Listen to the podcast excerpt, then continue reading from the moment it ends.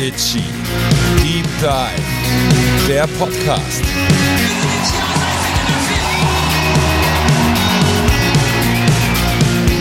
Itchy Deep Dive Podcast. Und unfassbarerweise sind wir mittlerweile bei Folge 10 angekommen. Wir sind zweistellig und wir sitzen äh, in unserem neu gebauten Podcast-Studio mitten in Berlin Mitte mit Blick auf das Kanzleramt. Äh, nee, Spaß. Wir sitzen wie immer in Eislingen an der Filz bei Sibi im Wohnzimmer. Aber, wir haben einen Hund dabei heute. Wir haben einen Hund dabei. Max, Oh möchtest yeah. du kurz ankündigen? Ja, die Hella ist heute bei mir dabei, weil wir heute ein bisschen längeren Tag hier haben werden. Yeah. Die frisst gerade Brösel aus meinem Teppich. Vielen Dank, Hella. Das freut mich. Da muss ich schon nicht Ja, saugen. daran ist sie wirklich gut. Also wenn ihr irgendwelche Trippelgeräusche hört oder Hecheln oder so, Dann das bin ich ist das. einfach nur, es ist Panzer. Deine Begrüßung. Ja, ist Äh, War es ja schon zu Ende? Achso, nee, ich wollte auch noch. Hallo Max, hallo Sibi, Ach, wie geht's? servus. Hi. Kurze Frage zu Beginn, Sibi, weil es gibt da eine Änderung. Es sind heute zum ersten Mal Nüsschen auf dem Tisch. Das gab es bisher nicht. Es wird Oder immer- sind das die Reste von gestern ja, es sind Abend? die Reste von gestern Wirklich? Abend. Ja, es sind die Reste. Und Ich es, hab's ist, vergessen es herrscht wegzustellen. in diesem Podcast. Es ist viel erlaubt, vielleicht alles außer eine Sache essen. Oh ja, Ma Du Max das der, wie nicht, heißt ne? die Krankheit? Misophonie.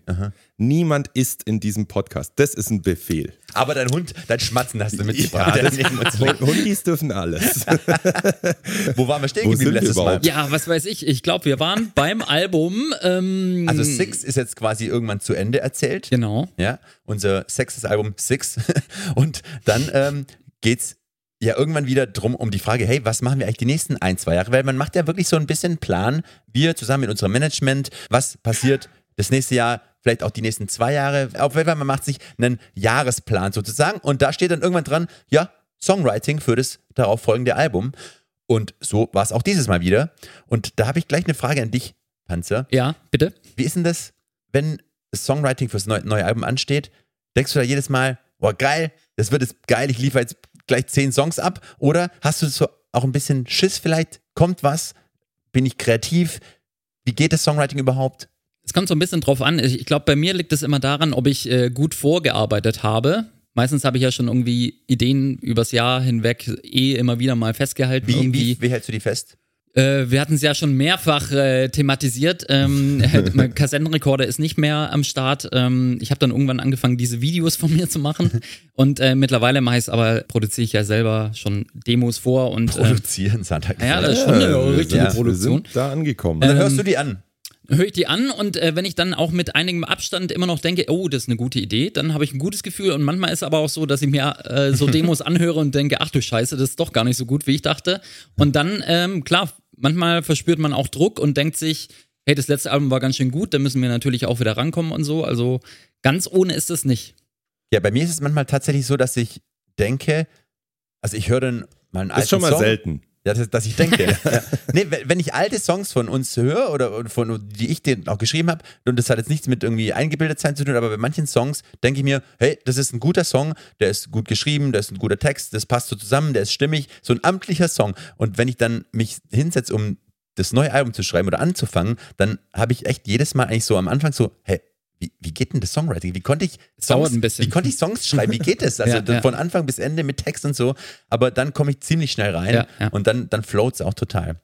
Und ich glaube, bei diesem Album, das All We Know heißen sollte Aha, jetzt und ist es raus. 2017 rauskommen sollte, da haben wir wieder, glaube ich, sehr viele Songs geschrieben. Wir haben so einen Demo-Ordner gefunden und der ist vollgepackt bis oben hin. Das heißt, da ist echt wieder ganz schön viel Masse entstanden. Und da äh, gab es auch ein paar Hörerfragen immer wieder. Und zwar, was passiert eigentlich mit Songs, die nicht genommen werden? Sind die für immer tot oder was passiert mit denen? Oder nehmt ihr die, greift ihr die irgendwann mal wieder auf fürs nächste Album? Was passiert da?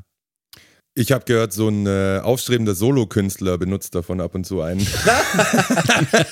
nee, also ich glaube tatsächlich, das meiste ist in der Schublade. Und Was schon schade Wobei ist. das Schublade hier schade auch ist. als Mülltonne äh, bezeichnet ich werden wollte es kann. nicht, ich wollt's nicht, weil es sich so falsch anfühlt, ja, schon als ist Mülltonne es auch, zu bezeichnen. Es ist auch ganz schön so. viel Arbeit, die dann da einfach äh, wegwandert in die Schublade, äh, Schrägstrich Mülltonne. Aber eigentlich ist es Mülltonne, weil es gibt ganz, ich kann mich nicht dran erinnern, dass wir irgendwann mal einen Song, den wir nicht von einem Album ausgewählt haben, irgendwann nochmal hochgeholt haben, um ihn dann später auf ein Album zu nehmen, Nee. oder? Aber macht ihr das auch nicht? Textidee. Ja, das meine ich. Ja, Textideen genau. oder ein Part mal oder so. So der Part war so geil, das Ding Ja, das doch stimmt. irgendwie anders. Äh, Sowas ihr das passiert aber im Song eigentlich nicht mehr, weil man hat ihn ja dann quasi so schon krass. abgewählt beim letzten Mal und dann, Ja. dann war er sozusagen nicht stark genug für das Album und dann äh, nimmt man den nicht fürs Neue, sondern denkt, die neuen Songs, die wir jetzt dann schreiben, sind auf jeden Fall besser. Aber es ist ja alles immer Geschmackssache. Es kann schon sein, dass Ja, da ja, klar. wirklich eine, eine totale Perle oder ein, ein Hit, der einfach dann Ja. keiner wurde, der ist irgendwo halt kaputt, tot in der, äh, in der Mülltonne. Also wir sind ins Songwriting gegangen zu All We Know, wo wir natürlich noch nicht wussten, dass es All We Know heißen wird. Das war ja erstmal wie immer, würde ich sagen, oder? Ja, da ist nichts Besonderes passiert, außer dass wir uns halt hingesetzt haben und Songs geschrieben haben. Eine andere Hörerfrage, die immer mal wieder kam, war, wer entscheidet eigentlich, wer die jeweiligen Moment Songs mal, sind? hey, ohne Jingles Ja, mache weil, ich hier gar nee, nichts. weil, weil das immer wieder kam. Weißt du, es ist keine Wie? spezielle, die, die ist in den letzten Folgen immer wieder mal aufgetaucht. Ach, fällt das gar nicht in die Rubrik? Nee, Okay. erst bei, wenn, wenn eine Person XY hat das und das gefragt, dann kommt Max mit seinem Jingle. okay, alles klar. Also, was immer wieder gefragt wurde, wer entscheidet eigentlich, wer die Songs dann singt? Mm, Ich glaube, meistens ist es so, dass die Songs, die von mir geschrieben werden, dann am Ende auch von mir gesungen werden und andersrum auch, bei Sibi auch. Aber es gibt schon auch Songs, äh, bei denen dann ja beide äh, zu Wort kommen. Und ich glaube, es gab auch ein paar Fälle, wo dann tatsächlich mal getauscht wurde. Kommt aber eher selten vor. Okay, und es wurde auch mal gefragt, ob dann, äh, ob es schon mal Streitigkeiten gab, wer welchen Song singen darf oder will oder muss. Mhm. Ui. Gab es tatsächlich, ich glaube, wir haben das auch erzählt in einer der früheren Folgen im Song. Äh, The Lottery. ja, genau. Stimmt. Da war das so. Da hat das Label auch Ah, ein ja, bisschen stimmt. interveniert und äh, ähm, wollte die Anteile anders verteilen und da wurde, da wurde gestritten. Aber ich. eigentlich, sind wir, aber eigentlich sind wir eher so, ach, sing du. Komm, Ja, ohne Ja, ja. Das Gefühl habe ich nämlich auch. Auch auf der Bühne. Ich bin echt froh, wenn ich meine Ruhe habe. Ich bin im Bass ja schon. Das ist ja auch eine Aufgabe. Ja, gerade ist totales Ungleichgewicht. Ich singe irgendwie 80, 90 Prozent der. Live-Songs und jedes Mal, jedes Mal, wenn wir eine Setlist besprechen, komme ich immer, "Ah, soll man nicht noch einen Dani-Song rein? So, willst du nicht ein bisschen mehr singen? Wobei, aber das Problem ist, äh, ich habe dann ja trotzdem nicht frei am Mikrofon, weil wir ja überall bei jedem Song Zweitstimmen haben Stimmt. und ich dann trotzdem die ganze Zeit wieder am Mikro stehen muss. Also das ist gerade Es ist egal. ein Ärgernis. Okay. Ein Ärgernis. Wie diese Band aufgestellt ist, ist einfach ein Ärgernis. Was kein Ärgernis war, war unsere eigene Plattenfirma, Findaway Records, mit Ja. der wir einige Alben bis zu dem jetzigen Zeitpunkt ja schon aufgenommen haben. Aber die findigen Hörerinnen und Hörer werden es wahrscheinlich gemerkt haben oder wissen es noch, dass wir bei diesem Album tatsächlich wieder zu einem Label zurückgegangen sind, nämlich zu A Rising Empire, Schrägstrich Nuclear Blast.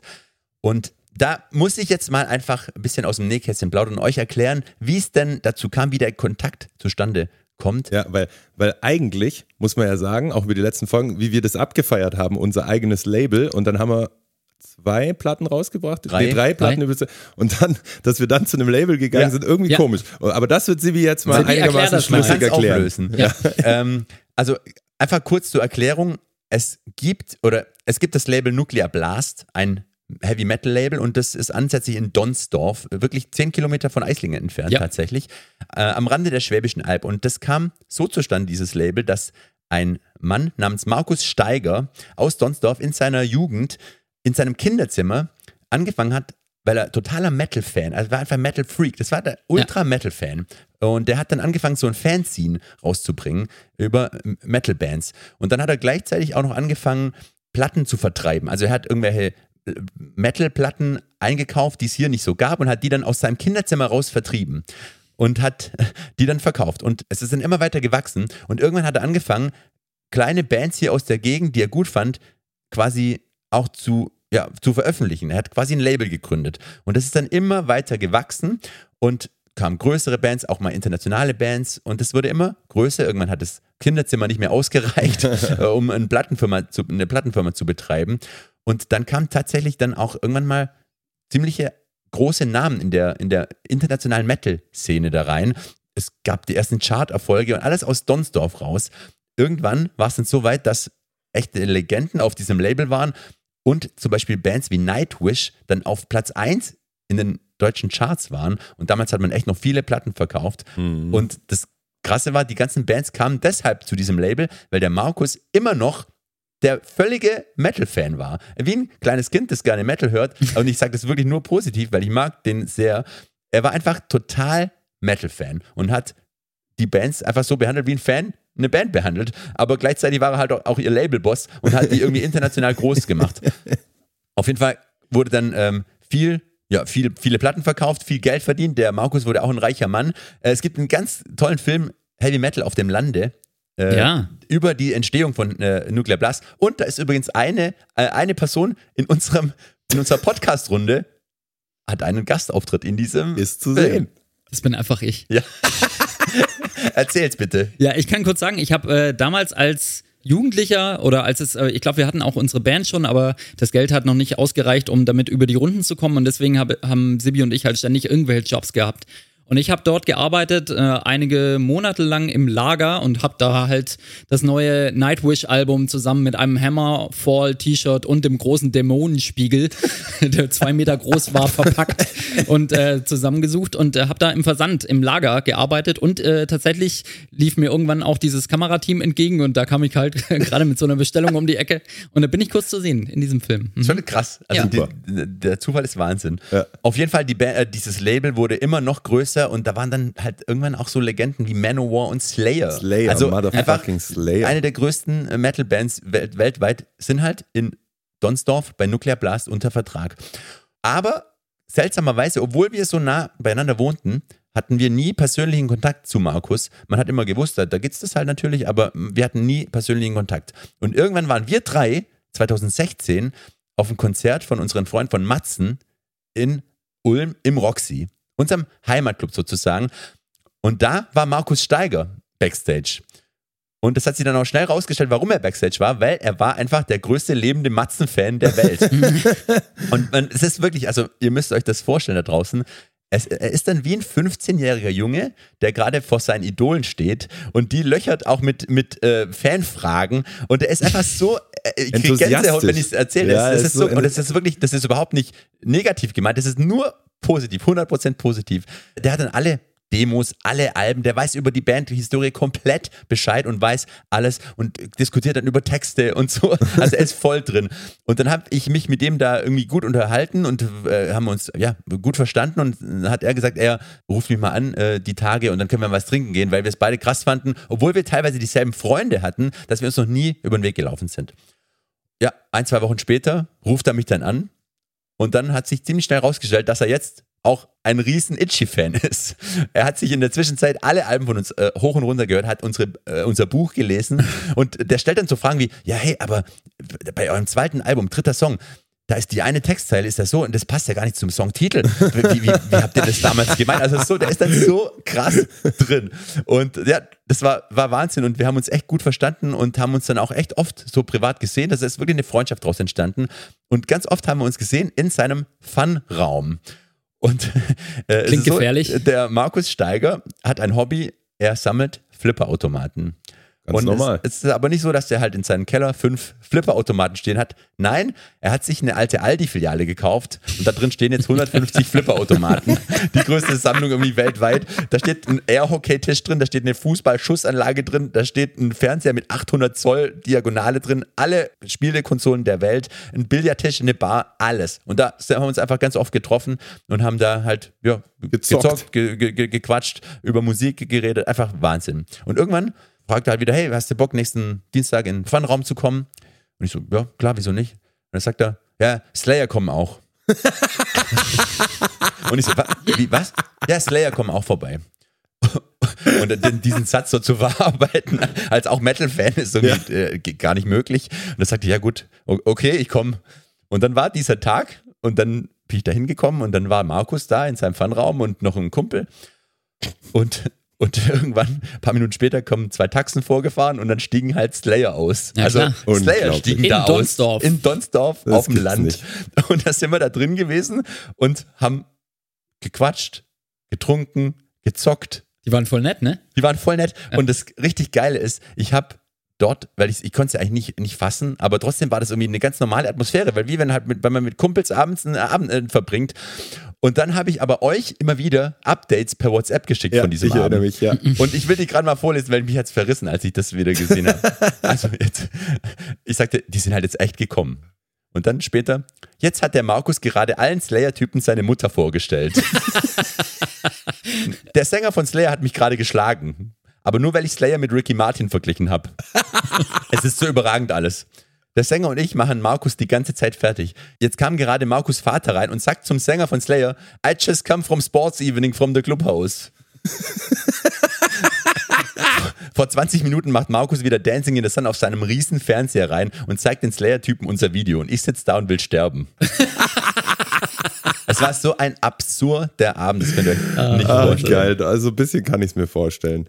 Ja, ähm, aber Sibi, warum erzählst du diesen ganzen Quatsch eigentlich? Genau, deswegen kannten wir Markus. Und Markus Ja. war Fan von uns und sagte immer wieder, hey, wir sollten doch mal was zusammen machen, oder? Ja. Ich habe ein Label, ihr seid eine Band, wir, wir sind irgendwie aus der gleichen Ecke, lass uns doch mal irgendwas zusammen machen. Und so kam die Idee dann, ja, eigentlich, wieso auch nicht? Die haben, das ist ein großes Label, international erfo äh, erfolgreich und am Arbeiten. Vielleicht können wir da ein, ein Teil von werden und auch was uns für uns rausziehen. Genau.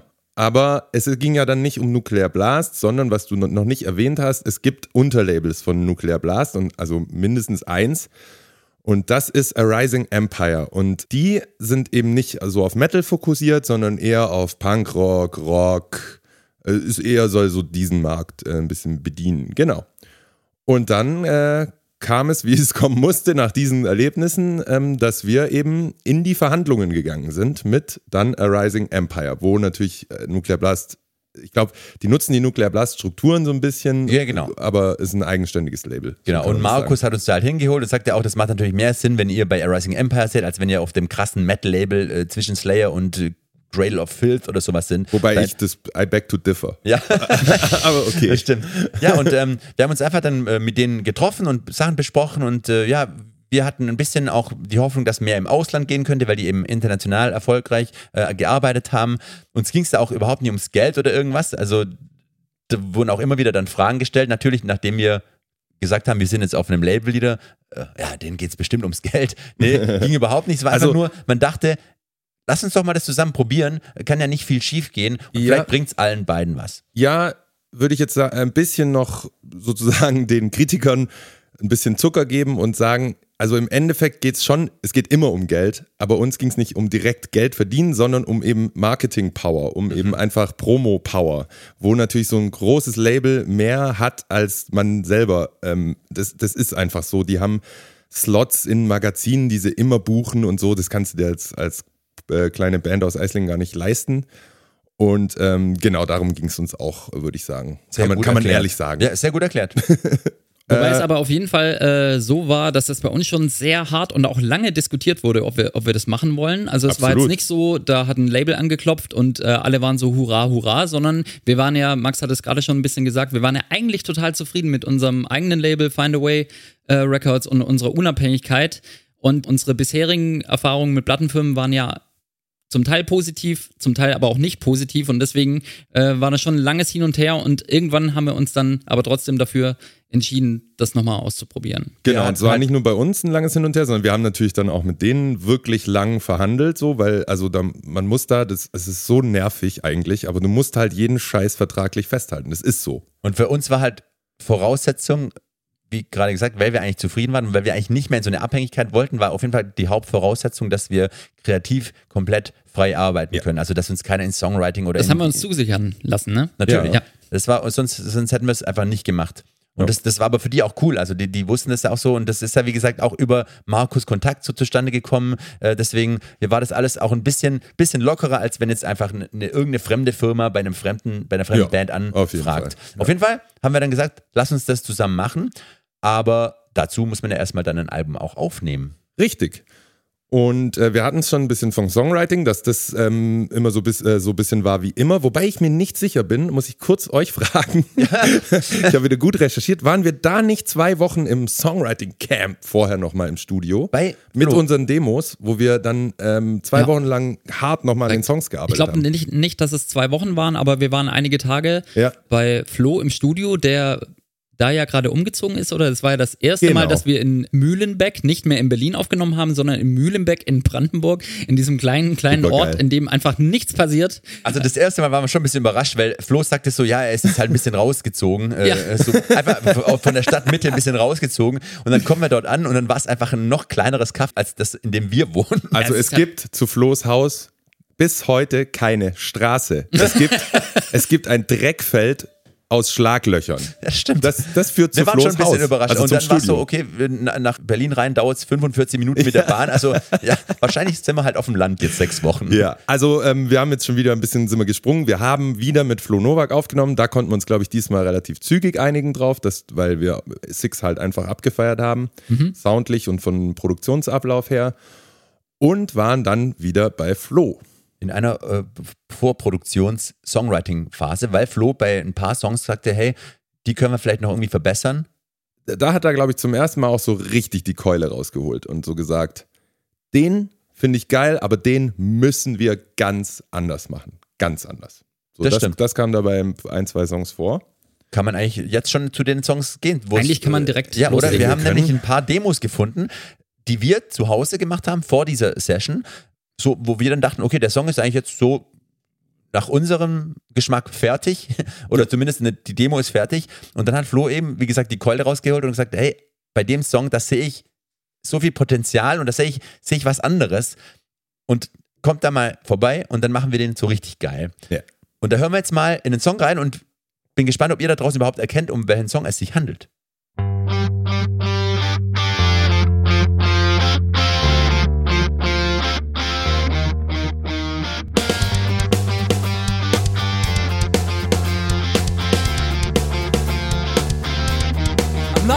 The big things that money just can't buy. I recommend, and to be caught in a cage is my greatest fear. My fear. I do as I please, I got nothing to lose. Whoever said we can never fool gravity. Na, wer hat's erkannt? Ja. Der Refrain ist einfach komplett anders, Ja. aber die Strophe war ähnlich zumindest. Keep it real. Ihr habt es wahrscheinlich dann doch noch rausgekommen. Und ja, wenn man das fertige Keep it real hört, im Vergleich dazu ist halt einfach komplett was anderes. Komplett anders, ja. Und ich finde es schon krass, wie Flo die, die Vision so hatte, dass, dass der halt äh, was anderes braucht, weil das muss man erstmal bekommen. Also Ja. man hört ja einen Song und der Song ist ja eigentlich durch. Das ist der Song. Wenn ich jetzt einen Song von jemand anderem höre, dann, dann denke ich ja nicht, wie hätte der denn anders machen können, sondern das ist halt der Song. Und Flo kann das und hat uns dann auf einen Weg so ge geführt und dann haben wir den zusammen im Studio eben verbessert. Auf jeden Fall total verbessert und verändert. Ist auch immer so ein äh, Wechselbad der Gefühle dann. Man sitzt dann zusammen im Aufnahmeraum, jeder hat seinen Kopfhörer auf und man spielt dann so und Flo sagt dann, nee, probier mal das so und lass mal das weg und spiel du mal das stattdessen. Und äh, manchmal hat man dann schnell das Gefühl, okay, es verbessert sich, das wird jetzt zwar anders, aber es wird geiler. Manchmal hat man zwischendurch aber auch das Gefühl, oh, der macht meinen Song kaputt. Ja, da wird die Stimmung kurz mal schlecht. Gibt's auch. Ja klar, man hat ja, du hast ja, das war ja ein Song von dir, du hast ja da Ja. Unfassbar viele Stunden in den Song gepackt Ja. und wir dann auch zusammen und dann wird er auseinandergenommen. Filetiert. Kann Genau, man sagen. und man hat ja auch selbst so eine Vision äh, von dem Song, wie der sich dann im Studio noch verändern kann und so weiter. Und äh, wenn da halt so richtig krass reingekrätscht wird, äh, dauert manchmal ein bisschen, bis man sich auf das neue Format dann einlässt. Aber wenn man dann irgendwann sieht, hey, das ist doch, es ist anders, aber es ist geil, es ist eigentlich noch geiler, dann ist es echt ein cooler Moment so. Und ja, bei vor allem ja, in, der, in der Dosis, wie das bei uns passiert. Also das, das passiert ja bei weitem nicht bei jedem Song, den wir schreiben, dass wir Ja. dann nochmal den komplett umdrehen und, und auf, auf links drehen, sondern das sind vielleicht zwei, Ein, zwei ein, zwei, drei, wo das passiert. Ja. Und äh, ja. Und äh, da bei Keep It Real fand ich deine Gesangsperformance so Ja. super, weil das ist, also ich hätte davor oder keiner hätte davor gedacht, dass du auf diese Art sozusagen singen kannst. Das war so hoch und ähm, also was heißt singen kannst? Nicht jetzt. Äh, ich muss grad lachen, das erzähle ich gleich, her, warum ich lachen sondern musste. Einfach, Max, das bitte. wär, Ja, war nicht dein Gesangsstil, so dieser, Ja, stimmt, dieser ja. Refrain. Und Ja. ähm, als, das, als wir das so ja, im Studio erarbeitet haben, wussten wir nicht, wie das dann klingen wird, wenn Panzer so singt. Und es passt dann wie Faust auf äh, Auge. Oder wie sagt man? ja, wie Faust auf Auge. Wie Faust auf Auge. Ja, so passt. Ja, also Nee, ich mega, musste mega grad, Song. Ich muss gerade kurz lachen, Entschuldigung, weil äh, random, random Info, weil halt gestern jemand eine DM uns geschrieben hat und wirklich einfach da reingeschrieben hat, hey, boah, ich habe meiner Freundin das gezeigt und die war voll erstaunt, dass Panzer singen kann. Ihr lacht an den falschen Stellen, was mit euch? Ja, Das aber ist wie, wenn jemand zu mir sagt, es ist voll erstaunlich, dass du Schlagzeug spielen kannst. er macht seit über 20 Jahren beruflich. Oh Mann. Ja, aber Oh gut, Gott. durch, gut, gut durchgekommen. Auf jeden Fall Ja. Keep It Real, mega Performance. Finde ich gut. Und wir Das hören gleich nochmal in eine Demo rein Yes. von einem Song, der sich auch verändert hat. Bitteschön.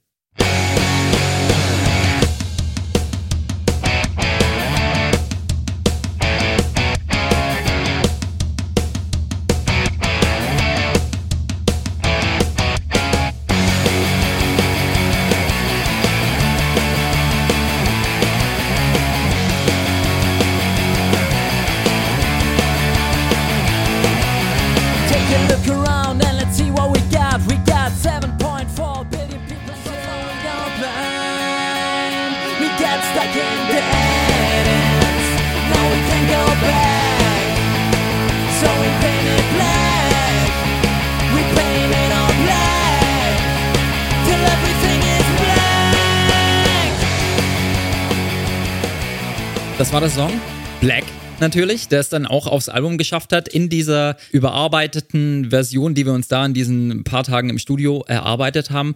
Und die Ursprungversion, da war schon einiges da, kann man sagen. Also die Strophenmelodie, auch der Refrain äh, Ja, ist eigentlich absolut. so da in einer bisschen abgewandelten Form und so weiter.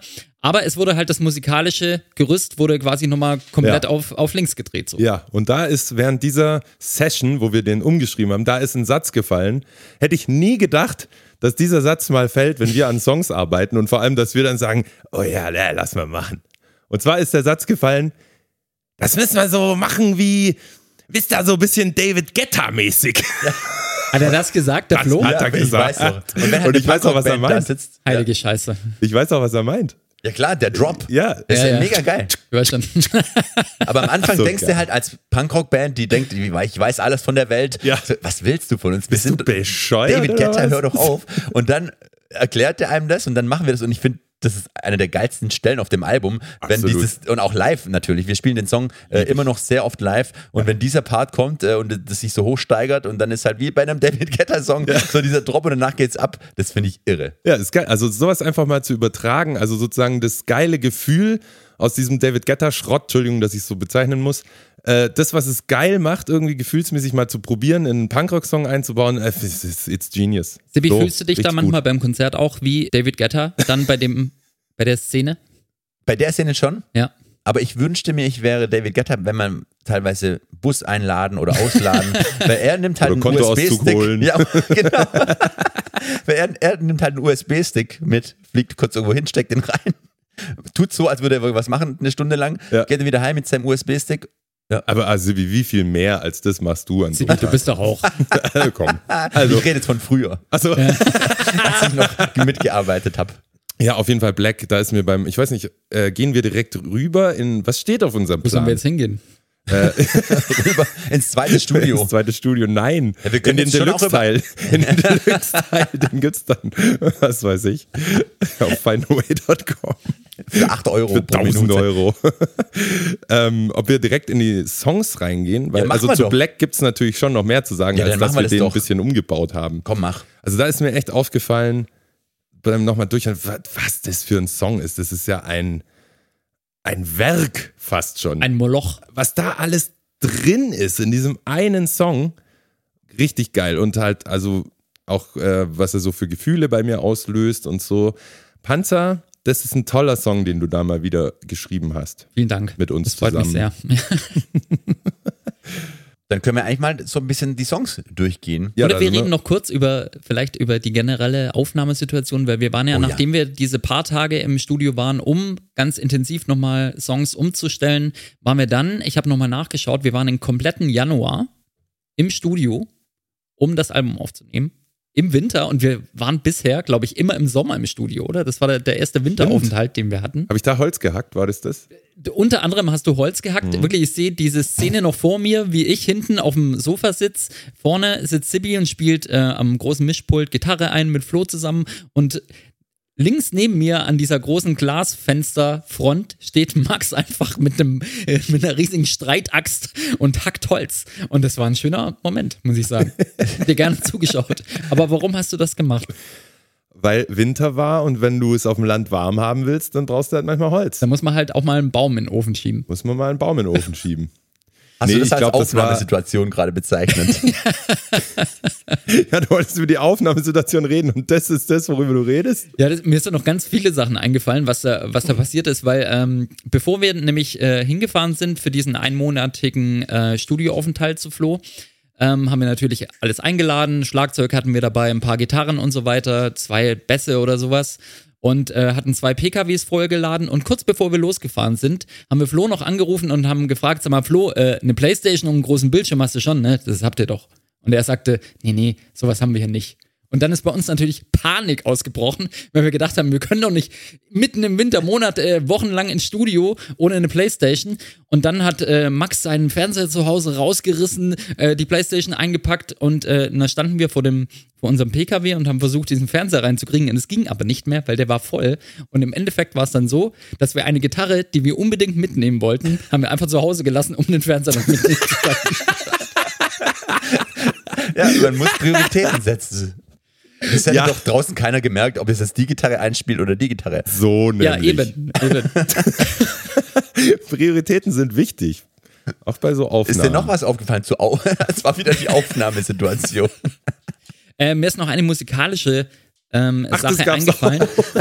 Und vielleicht können wir dann hier jetzt auch schon äh, zu den Songs übergehen. Mir ist aufgefallen, äh, Sibi, dass du bei diesem Album ganz oft ein Whammy-Pedal benutzt Mhm. hast.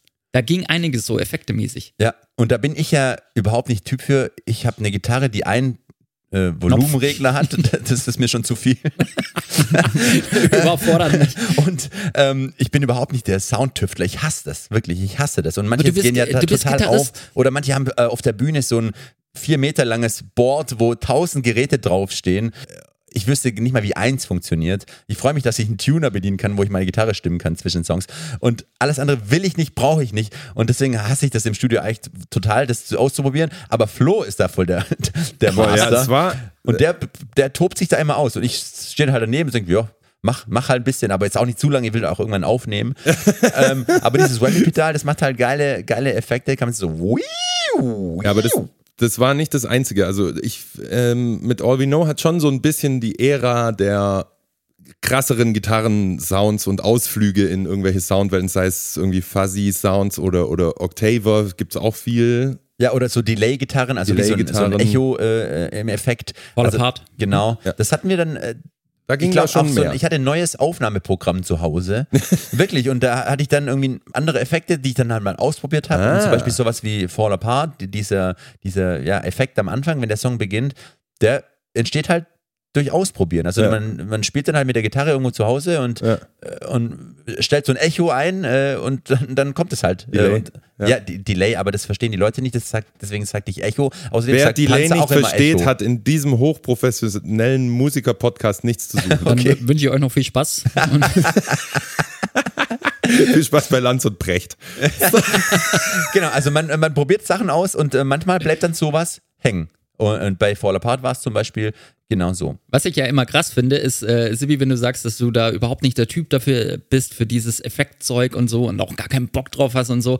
Aber wenn man dann anfängt dran zu arbeiten oder Flo dann irgendwie was einstellt, wie schnell du das dann einfach auch bedienen kannst. Mit so einem Whammy-Pedal umzugehen, das ist auch nicht so easy und äh, trotzdem, äh, wirklich, ich finde es jedes Mal bewundernswert, wie schnell du dir dann die Skills da drauf schaffen kannst, um dann so einen Solo-Part einzuspielen oder ähm, sowas wie bei Keep It Real. Äh, das ist wirklich nicht so einfach, sowas zu spielen und äh, das geht immer total schnell und äh, finde ich überraschend, wenn du eigentlich gar keinen Bock auf das Ja, ganze aber da Zeug ist ja hast. dann der Sound schon eingestellt worden. Weißt du, da ist die Arbeit quasi vorbei und ich kann einfach ein bisschen abdrehen. Musiker ist er ja schon, der Sibi. Ja, ja, man kann von ihm sagen, was, er, was man will. Halt, halten, was man will und über ihn sagen, was man will. Aber Musiker ist er halt schon. Ja, Fall Apart, wenn wir da gerade sind. Song, den wir auch äh, oft live spielen. Yes. Und einer, ja, den ich, den ich, den ich mit am besten finde, persönlich von diesem Album. Und bin da immer noch begeistert, wie wir den so hinbekommen haben, vom Text über das, den Sound. Er klingt einfach besonders. Und ich finde vor allem toll den C-Part. Der Abgepart. Und da werde ich ganz oft auch darauf angesprochen. Zum Beispiel unsere Merchandiserin Nova, die flippt jedes Mal aus, wenn wir den live spielen. Ja. Ähm, und Ich flippe jedes Mal aus, wenn du den Part verkackst. ja, ich, und ich verkacke ganz oft den ersten Ton. Ja, der, das ist das Schlimmste für mich, was du bei einer Live-Show machen kannst. Ich weiß. Ab jetzt fliegen Sticks. Zwölfter Bund, Ja. pass auf. Und Ist- ich, ist ich, denn weiß so ja, schwer? ich weiß ja, das kommt jetzt und ich muss am zwölften Bund greifen. Ja. Und dann will ich aber auch gleichzeitig so abgehen und irgendwie ist meine Priorität eher auf Abgehen. und also ich Be- muss sagen, von den die Band letzten ganz acht, gut. acht Konzerten habe ich bestimmt sechsmal neben, daneben gegriffen. Sibi, das muss aufhören. Okay. Aber der zweite Ton passt dann immer. Wunderbar, toll. Ja, wa- wo, worauf ich hinaus wollte, diesen C-Part, da habe ich mich inspirieren lassen von einer Band, die ich zu dem Zeitpunkt oft gehört habe, namens äh, 21 Pilots. Und die haben einen Song, der heißt Oha. Car Radio. Und da haben die so einen Part, da spielt ein Keyboard so. Und Leute Wie spielt springen. das Keyboard? Äh, ich sag's mal. Also eigentlich genau dieser Sound. Und den Part fand ich super. Wir haben natürlich kein Keyboard oder keine elektronischen Klänge. Und da dachte ich, irgendwie so eine Art von Part machen, aber mit einer geilen Gitarre, das wäre mhm. doch fett. Ja. Und dann habe ich äh, ja, mich da inspirieren lassen. Klingt anders als das, das von 21 Pilots, aber wenn man es weiß, dann weiß man, dass da die Inspiration daher vielleicht kommt. Und äh, jedes Mal, wenn wir den spielen, springen alle und ich finde es. Ja, ich bin also, ich finde wirklich wenige Bands beschissener als 21 Pilots, aber da bin ich wirklich dankbar, dass sie dich da inspiriert haben. Äh, äh, sagt ihr eigentlich auch irgendwann über eine Band, dass er sie gut findet? Also die beiden Bands, die wir heute, nee, die drei Bands, die wir heute hier erwähnt haben, waren Slayer, David Guetta und, und 21 Pilots. Das ist Slayer liebe ich, David Range. Guetta bewundere ich, wie man so sein kann. Und das war eigentlich die erste Band, die ich gehatet habe. Also jetzt chillt mal ein bisschen. Genau, im Text bei von Fall Apart geht es über First World Problems. Also finde ich auch immer noch leider oder immer Super noch ziemlich Text passend, äh, weil man sich einfach den Ja. ganzen Tag regt man sich über Sachen auf. Wenn man da mal einen Schritt zurückgeht, fasst man sich an den Kopf und denkt, was, was mache ich eigentlich gerade? Uns geht's hier so perfekt und ich kotze mich an, weil mein Handyempfang gerade scheiße ist. Äh, Und, aber man macht Hm. Schuldig. trotzdem jeden Tag. Und es wird im, im Schuldig Song im Sinne der Anklage. Es wird im Songtext ja auch gegenübergestellt mit äh, den Problemen, die Menschen haben, die halt wirklich Probleme haben, die auf der Flucht sind, alles hinter sich lassen mussten und so. Das ist, äh, spielt ja auch eine Rolle in dem Song. Äh, und da gibt's jetzt hierzu eine, Max, Hörerinnenfrage. von Tobi, der fragt, das Album ist das womöglichst politischste und gesellschaftskritischste bisher. War das von Anfang an eure Intention oder ergab sich das im Laufe des Songwritings? Sehr gute Frage, Tobi. Ich glaube, dass es äh, wahrscheinlich stimmt, ist wahrscheinlich das gesellschaftskritischste und politischste, vielleicht sogar mit unserem aktuellen Album Dive äh, zusammen. Und äh, das ist äh, tatsächlich nicht so, dass wir uns vorher zusammensetzen und dann ein Meeting haben, wo wir oder in dem wir besprechen, dass wir jetzt ein politisches Album oder ein kritisches Album schreiben, sondern das passiert einfach so. Und was ich schön finde an diesem Format Album auch bis heute ist, dass es halt immer so eine gewisse Phase einer Band festhält und wirklich auch konserviert, was wir damals gedacht haben, gefühlt haben und äh, welche Themen uns beschäftigt haben. Und ich glaube, das war einfach ganz natürlich, dass äh, zu der Zeit gab es halt die großen Flüchtlingsbewegungen, es kamen sehr viele Menschen nach Deutschland und nach dieser anfänglichen schönen Willkommenskultur, die es so ein paar Wochen lang gab mit Angela Merkel, mit Wir schaffen das und sogar die scheiß Bildzeitung hatte ein Wir helfen in der Headline und so weiter. Und das ist dann halt ganz schnell umgeschlagen in eine sehr feindliche Stimmung ähm, flüchtenden Menschen gegenüber. Und das äh, hält ja leider bis heute an. Die AfD kam hoch, wurde immer größer. Und das hat dann tatsächlich halt auch seinen Weg in unsere Texte gefunden, in Fall Apart und auch Danger Danger. Genau, zum da, genau diese Flüchtlingsthematik ist halt Ja. in Danger, Danger komplett aufgegriffen. Da wird eigentlich äh, aus der Sicht von so einem Stammtischpöbler Mhm. gesungen. Ja, und auch dieses Thema, dieser Text hat nichts von seiner Aktualität verloren. Leider. gar nicht. Aber das Äh, ist mir aufgefallen, dass das schon krass ist. Also ein Idiot versteht das nicht, wie der Song gemeint ist. Nee. Kann man Also, auch missverstehen. Ja, auf ja, jeden das Fall. ist ja, schon ja. ähm, ne, ne, der, der wandelt ein bisschen an der Grenze, was ich natürlich immer geil finde, wenn man so an, an Grenzen geht. Ja, aber wenn man aus der Sicht von so einem Idioten quasi schreibt, dann, dann Ja. muss man ja auch dann äh, über Ja. die Stränge schlagen und äh, singt Ja. dann Zeilen, also die kommen aus meinem Mund, die ja ich eigentlich nicht singen will. Ja, und kann. ja, genau. Aber ich muss es ja, um das darzustellen. das ad absurdum zu Ähm, führen, sagt man, glaube ich, ne? Eine andere Hörerfrage ebenfalls von Tobi war, ist euer Englisch wirklich so gut oder bekommt ihr beim Texten Unterstützung von Muttersprachlern? Boah. Auch eine interessante Frage, Hab die wahrscheinlich interessant ist für die Hörerinnen und Hörer draußen. Ähm, tatsächlich auf jeden Fall ist es sehr, sehr ratsam, als ähm, Band, die in einer anderen Sprache als ihre Muttersprache singt, nochmal einen Muttersprachler oder eine Muttersprachlerin ins Boot zu holen und mit der nochmal die Texte durchzugehen und zu korrigieren gegebenenfalls, weil sonst äh, kann man schon auf die Nase fallen. Genau, wir machen es äh, seit ein paar Jahren so, dass wir von unserem guten Freund Nils Starr, der uns damals Shoutouts. auch mit seiner Band Attack Attack supportet hat, mit dem habe ich so ein Beatles-Cover-Projekt zusammen gemacht. Das ist ein wirklich guter Freund von uns und der kriegt quasi am Ende, bevor wir ins Studio gehen, die Texte zugeschickt.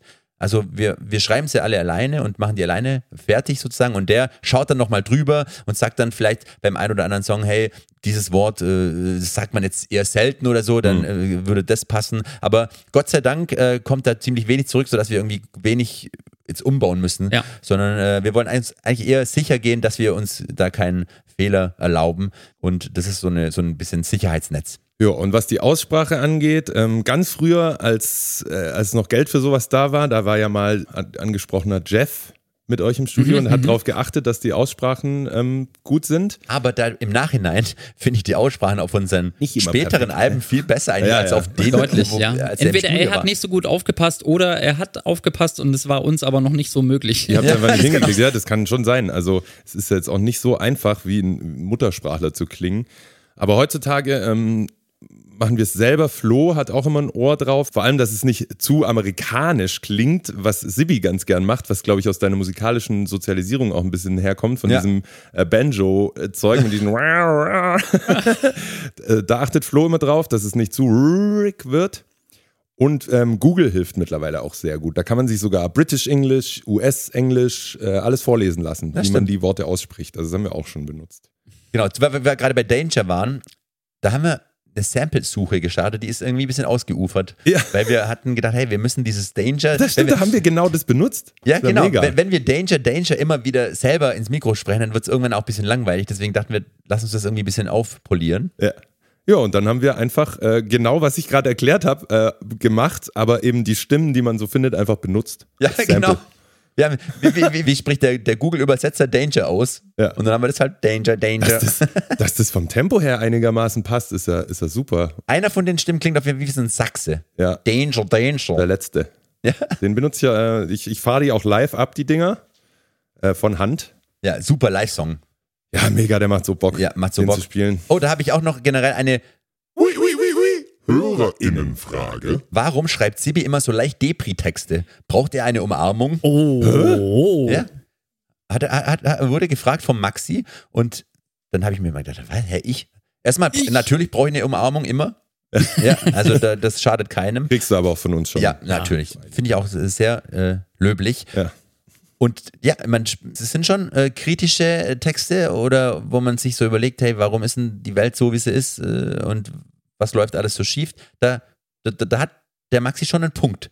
Auf jeden Fall. Und äh, mir ist das jetzt beim äh, nochmaligen Hören des Albums in seiner Gänze auch wirklich aufgefallen. Ich glaube, All We Know ist unser, ich glaube, von allen Alben das dunkelste Album.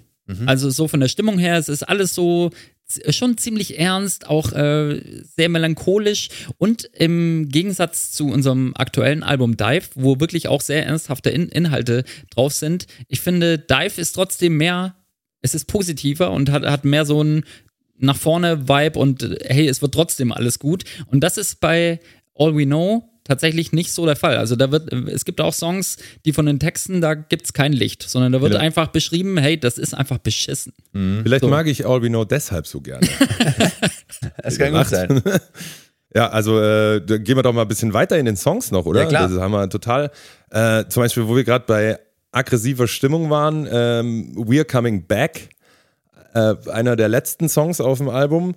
Da wird ja nur rumgeschrien. Und Ja. da ist mir eine Sache aufgefallen beim äh, erneuten Anhören. Seid ihr Hellseher? Erklär mal. Ja, die Refrain-Lyrics.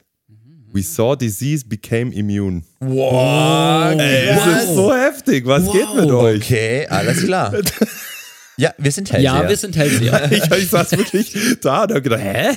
Ja, ich habe den Song aber auch lange nicht mehr gehört und dachte mir, wie, wie wir rumschreien in dem Song. Also Ja, wir sind nur am Brüllen. Was ist denn los mit uns? Na, wirklich sehr aggressiver Song und äh, sehr punkig alles. Ähm, gefällt mir sehr gut. Und äh, tatsächlich, also diese Textzeile, das muss man jetzt wirklich We're Coming Back und so. Eigentlich hätten wir den während Corona die ganze Zeit rauf und runter hören müssen. Ja. Haben wir nicht gemacht, ist Ja. uns jetzt erst aufgefallen. Oder nochmal featuren, weißt du, da, hätten, da haben wir Ja, eine ja. Ja. Kluge Bands hätten da was gemacht draus. Aber wir sind itchy. Wir ist drei Jahre später, ah, übrigens, das hat ja gepasst. naja, Es gibt ja aber auch äh, so zwei Entspannungssongs, würde ich mal sagen, auf dem Album, die dann doch äh, bessere Stimmung machen. Das ist zum einen Before You Go, ist ja wirklich ein schöner Song so. Und äh, The Sea natürlich. ja, da haben wir unsere Sehnsucht nach Meer, die ich jetzt im Moment, gerade wenn ich hier sitze, auch habe. Ja. Ich also auch. ich möchte unbedingt wieder ins Meer. Haben wir in einen Text gepackt, in einen schönen Song und einen schönen Text. Ja. Und ja, live eine absolute Konstante auf Ja. unseren Shows Ja. seitdem. Und ja, da gibt es natürlich auch noch ganz viele Geschichten, die wir mit dem Song verbinden. Ich weiß nicht, ob wir da jetzt dazu kommen. Nee, da kommen wir später, drauf. wenn Wir wir sind schon wieder Video- so durcheinander. Genau, wenn wir über das Video reden. Aber ja, das Sie äh, bricht Gott sei Dank sozusagen wahrscheinlich dieses, dieses eher dunklere Album Ja. ein bisschen auf. Gott hat damit nichts zu tun, Sibi. Das war ich. Was? Dich meinte ich doch. äh, Stuck with the Devil, wenn ich den Song höre, der erste Song auf dem Album, da muss ich immer sofort an den Remix von Großstadtgeflüster denken. Oh yeah. Kommen wir auch noch nachher kurz drauf, Genau. dass es Remixe gab. Aber der, der also geht geil los, das Album, finde ich. Also, Ja, if, if Stuck with the Devil, muss ich sagen, ist ja irgendwie ein untypischer Song. Ja, so für eine Punkrock-Band. Also, d- und da finde ich es wieder, als ich es angehört habe, finde ich gut, dass wir so Songs auch schreiben und so Songs auf Alben packen. Ja. Sogar als erster Track. Also, das ist ja was irgendwie schon was anderes, aber passt trotzdem zu uns. Deswegen, das finde ich gut an uns, dass wir sowas machen. ja, vor allem, ich liebe ja so groovy Shit äh, zu spielen am Schlagzeug. Also, ich habe mich nochmal richtig erinnert, wie mir das Bock gemacht hat, diese Strophen aufzunehmen oder überhaupt diesen Song aufzunehmen. So, mein Ding ist ja immer nicht, nicht so schnell, nicht so viel, aber halt äh, fett irgendwie. Und das kann man bei dem Song ganz gut machen. Hey, ich wollte noch irgendeinen Song erwähnen, wo, wo man mich schreien hört am Schlagzeug und jetzt habe ich vergessen, welcher das ist, weil ich es mir nicht aufgeschrieben habe. Dann reden wir doch kurz bis dahin, bis du es wieder weißt, über Nothing. Oh ja. unsere erste Single von diesem Album tatsächlich. Und im Nachhinein, als ich den jetzt wieder angehört habe, dachte ich mir, hätten wir den Refrain vielleicht ein bisschen weniger vertrackt machen sollen. Ja. Das ist so richtig. Da, da, da macht das, das Instrumental macht ganz viel, der Text macht ganz viel. Und hätte man vielleicht so mehr öffnen können, dann wäre es vielleicht noch mehr hymn, hymnisch geworden. Das fällt jetzt auch ein bisschen später ein. Ja, sechs Jahre, ist zu spät. äh, aber es ist halt so. Und da gibt es auch übrigens eine sehr gute Hörerinnenfrage. von Yannick, der fragt, wie schafft CBS, sich den Text von Nothing zu merken? Ja, Das kann ich Nicht. einfach beantworten. Nicht.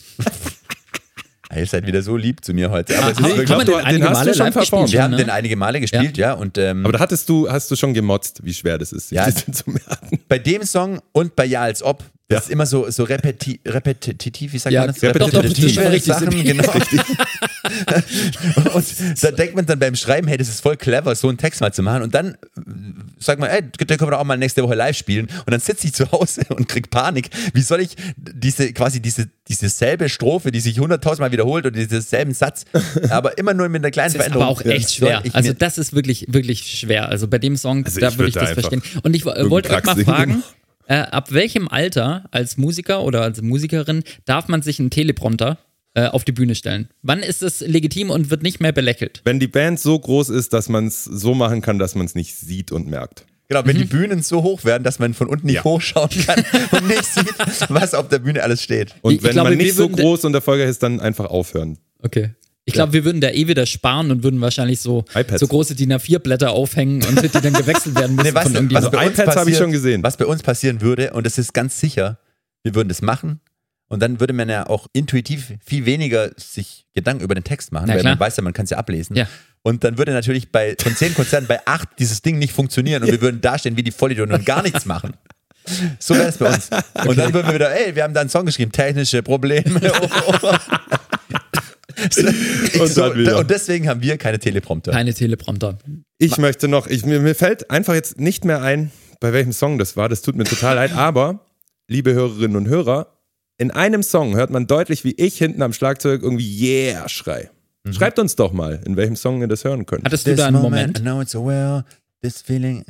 Nack, nack. Knock, knock. Nein, nein, nein, Doch. nein, nein. Da bist du zu hören. Ist es sicher? Doch, Gut, bin ich sicher. Bei Knock Knock. Yeah. Vor dem C-Part, glaube ich. Ja, yeah! Ja, Da yeah. ist es, da Hey, war's. yeah, yeah, Danke, Faust, Silvi. komm, Faust, Faust. da kriegst du Yes. eine Faust. Oh Mann. Geil. Ähm, Und das war jetzt die Story.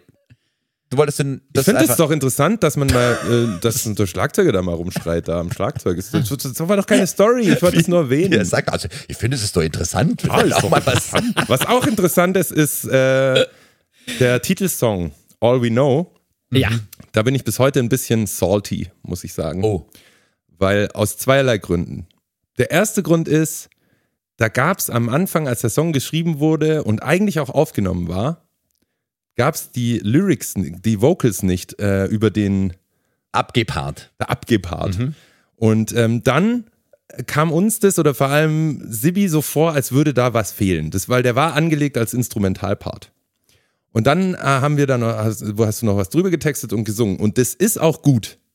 Aber ich mich würde es trotzdem so interessieren, wie wäre es gewesen, wenn wir es nicht gemacht hätten.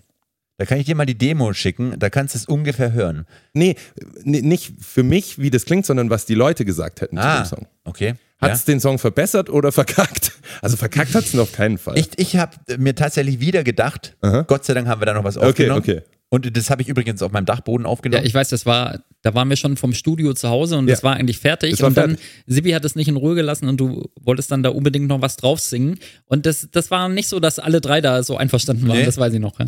Aber findet ihr es schlecht? Überhaupt nicht schlecht, aber ich hätte es, glaube ich, interessanter gefunden, das mal nicht zu machen. Okay. Und weil nämlich, ich kann es auch erklären, warum. Die Vocals nehmen vor allem auch bei uns, bei unserer Musik, sehr viel Platz ein. Und wenn du so einen Abgeh-Part, wie wir es nennen, so einen fetten Part, der wirkt einfach anders, wenn da keine Vocals drauf sind, weil die restlichen Instrumente mehr Platz haben, um mehr Energie einzunehmen oder auszu, outzuputten. Sehe ich. Aber Ich- dann singe sing ich jetzt halt nichts mehr. nee, Nie wieder. Ich würde Kannst Abstand, du ja weiten Abstand Yeah davon. reinschreien. Dann haben wir das. Ich muss jetzt sagen zur äh, Rubrik. Darf ich? Nein, ich rede jetzt zu gut, Ende. Mir reicht's Nein, ich rede gar nicht. Ich, ich sage in diesem Podcast nichts mehr. Du singst nichts mehr, Sibi, und Ich- du sagst sag nichts mehr im Podcast. So. Nee, ähm, ich wollte halt noch meinen Satz zu Ende sagen. Und dann habe ich äh, angelegt an den Titeltrack von All We Know in wirklich Stunden und Tage langer Arbeit ein Intro für uns damals ähm, erstellt, ein Live-Intro, das so ein bisschen mit Streichern war und mit äh, so orchestral. Und ich, ich habe mich wirklich gefühlt wie Hans Zimmer, muss ich sagen, als, als das dann fertig war. Heißt ja auch fast so. Aber das Ding war halt, das hat niemand geblickt. Was meinst du, was hat niemand ge äh, Also fand, hat niemand gesagt, er findet es schlecht oder so, aber den Bogen zu All We Know gespannt hat, glaube ich, wirklich Wir haben halt niemand. immer ganz kleine so Referenzen hast du eingebaut von diesem die Album. Melodie. Ja, genau, aber verschiedene Melodien und so. Aber Nein, das hat ja, halt aber vor allem die Melodie vom Song All We Know. Das, das war das Intro und ähm, das hat niemand gemerkt. was wir uns damals für Gedanken gemacht haben. Wochenlang an so einem Intro gearbeitet und heute haben wir äh, YMCA. von Village und, People. und was löst es aus das für ein Gefühl? Let's fucking go. Und das So. ist doch alles, aber was Max, du musst machen mal wieder an die Essenz vom Künstlersein kommen. Okay. Ja? Du machst es nicht, damit es irgendjemand checkt oder irgendwas, sondern du machst es für dich, damit Stimmt. du dein Inneres nach außen trägst. Und das hast du da gemacht. Und dann ist es doch egal, ob es jemand checkt. Wie das eine Yeah. Weißt du, ja auch so. Genau. Ja, hier ist heute eine Stimmung, das ist wirklich, warte, da, da, da wird scharf geschossen. Denn du hast gesagt, du bist salty. Ja, ich, ja, weil es niemand verstanden Was hat. ist denn jetzt mit den Lieblingssongs? Komm. Ja, äh, dann kommen wir zur Kategorie. Lieblingssongs. Nein, nein, nein, ich glaube, du hast es falsch geweept. Nee, eigentlich, ich habe nur einmal mich verwiebt, dann habt ihr drauf angesprochen. Ey, wenn jetzt nicht kleine freu freundlichere Stimmung ist, dann gehe ich wirklich Ich habe mich verweept. mich verwiebt. Warte, wir lachen jetzt die ganze Zeit den Ah, Arsch ja, ab. stimmt. Das ist so schlimm ist die Stimmung gar nicht. Darf ich anfangen mit Lieblingssongs? ja, bitte. Also, ich mach's kurz. Mein Lieblingssong von diesem Album ist Fall Apart und über den haben wir jetzt alles schon gesagt, was ich sagen wollte. Wirklich, es kam alles schon zur Sprache, deswegen bin ich fertig an dieser Stelle. Ich tue mir echt schwer, weil es ist wirklich, was ich sagen kann, All We Know ist eins meiner Lieblingsalben von uns. Eins davon. Und deshalb tue ich mir wirklich schwer. Ich habe auch schon erwähnt, dass ich Black wirklich, finde ich, ist ein krasser Song, vor allem für für eine Punkrock-Band. Ähm, es sind voll viele Songs, so geil arrangiert. Ich nehme jetzt aber trotzdem einfach The Last of Us, weil nämlich, über den haben wir erstens noch nicht gesprochen, Zweitens finde ich ihn tierisch geil und dieser Refrain, Panzer, ich weiß nicht, was du da gemacht hast. Diese Melodien und Harmonien, die da gesungen werden mit der, den Gitarren und, und wie das gesungen wird und wie das klingt. Da hat Flo wahrscheinlich auch noch Magic gemacht. Das geht bei mir wirklich direkt in den Bauch. Vielleicht sogar ein bisschen weiter unten als in die Leiste, Steißbein. in, in Richtung Steißbein. geht mir das. Also das finde ich Okay. wirklich tierisch, tierisch geil. Schön. So. Was mir zu dem Song noch einfällt, äh, da gibt's ja, ich glaube, nach der ersten Strophe oder nach dem ersten Refrain gibt's so, ein, so eine Gitarrenmelodie. Mhm. Und äh, da wollte Sibi im Studio äh, die Melodie von aus irgendeinem Film. Mission war- Impossible. Mission Impossible. Ah, das ist auch so. Alter, da haben wir richtig gestritten, ohne Witz. Da war richtig schlechte Stimmung, weil Sibi wollte unbedingt dieses. Ja, ja, in der ja, abgewandelten- genau, ja, hier so. Ja. Und, und ich dachte so, ey, mir kommt kein Mission Impossible Zitat in diesen Song rein. Das ist Tom Cruise. ja, eben. Aber ich finde, man kann es erahnen, immer noch. Also es ist, äh, ja. ja. Ja. geil. Eine Hommage, die du jetzt nicht, nicht mehr äh, erkannt hast, aber für mich noch da ist. Okay. Deswegen auch für mich ein sehr, Kompromisse. sehr guter Song. Easy peasy. Sibi, hast du einen Lieblingssong? Ich habe einen Liebling Lieblingssong und zwar ist es Go to Sleep. Muss ich sagen. Das habe ich mir fast gedacht. ja, einer meiner All-Time Lieblingssongs, die ich geschrieben habe. Jesus. Wirklich. Ich finde den, ich ihn genial, weil er zum einen ist es ein wirrer. Ukulelen-Song. Ja, ja, Ukulele, genau. Ich habe das.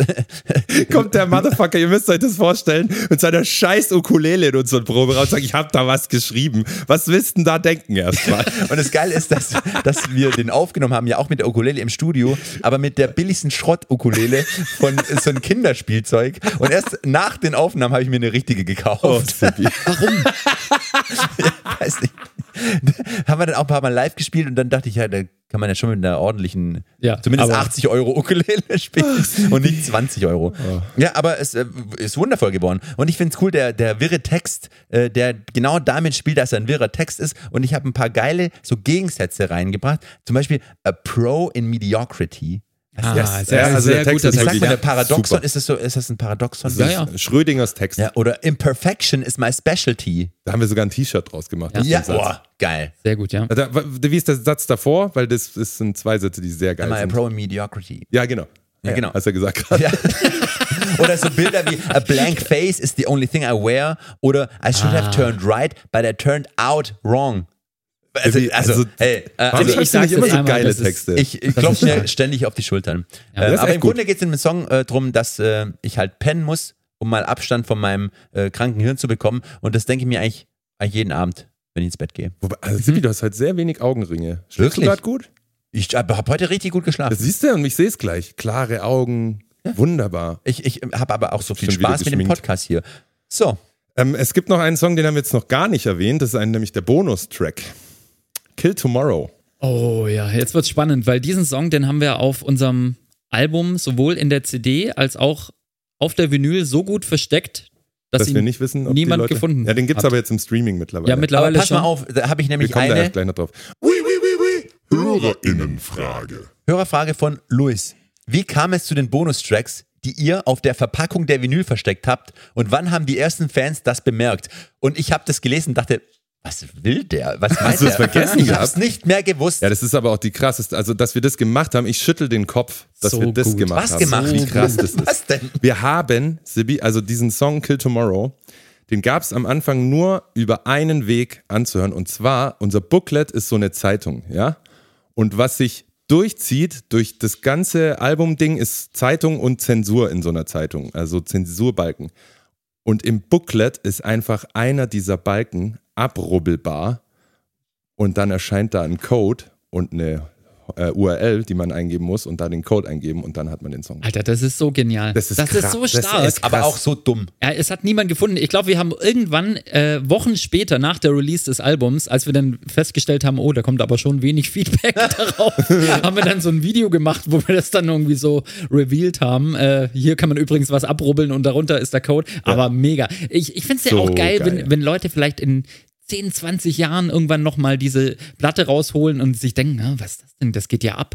und dann noch diesen Song entdecken. Geht dieser Nee, Code noch heutzutage? ja, wahrscheinlich. nicht. Wahrscheinlich mehr. nicht. Und da will ich aber auch nichts hören. Das ist äh, sechs Jahre her. Ja, Aber Max ist cool, möchte dass, nichts das, hören. das, das, das ist geil, dass wir das gemacht haben. Machen wir einfach. Ultra geil. Und naja, Leute, einfach, das muss man, äh, das war auch so eine Sache, da gebe ich jetzt auch nochmal Shoutouts an, an Rising Empire damals, was die da alles mit uns mitgemacht haben. Da kommen wir auch noch bei der Special Edition dazu, weil sowas ist natürlich schon tierisch geil, aber halt auch tierisch teuer Ja. für so eine kleine. Aber so, Sache, so die versteckte Tracks finde ich super. Ich habe mal eine CD gehabt, da musste man vor dem ersten Song Vorspulen. quasi ins Minus spulen Ja. und Ja. dann hat man noch einen Song gehabt. Haben wir auch mal gemacht mit Sepsis. Mega. Ich, ich bringe immer einmal pro Folge bringe ich Sepsis ja, ins Spiel. Max alte Das Metal ist Band. keine Absicht. Gar nicht. Ist da eine Reunion geplant, Max? Ja, das wird schwierig. Okay, ja, stimmt. Ja, Hat Panzer kurz vergessen, dass da ein Gitarrist fehlen würde.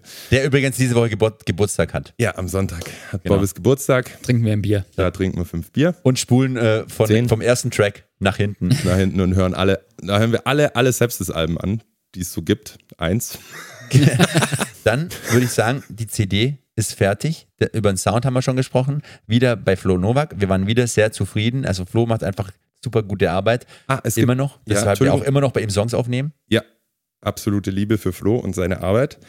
Wir hatten vorher kurz angesprochen, Plattenfirma redet rein in Songs oder auch nicht. Das möchte ich jetzt kurz erwähnen, weil das war nämlich so, ich weiß es noch, dass Abgesandte der Plattenfirmen, die kamen eigentlich erst, als, als wir am Mixen waren, also als die Songs eigentlich schon fertig waren und haben es dann mal so angehört und sich so ein bisschen was dazu gesagt.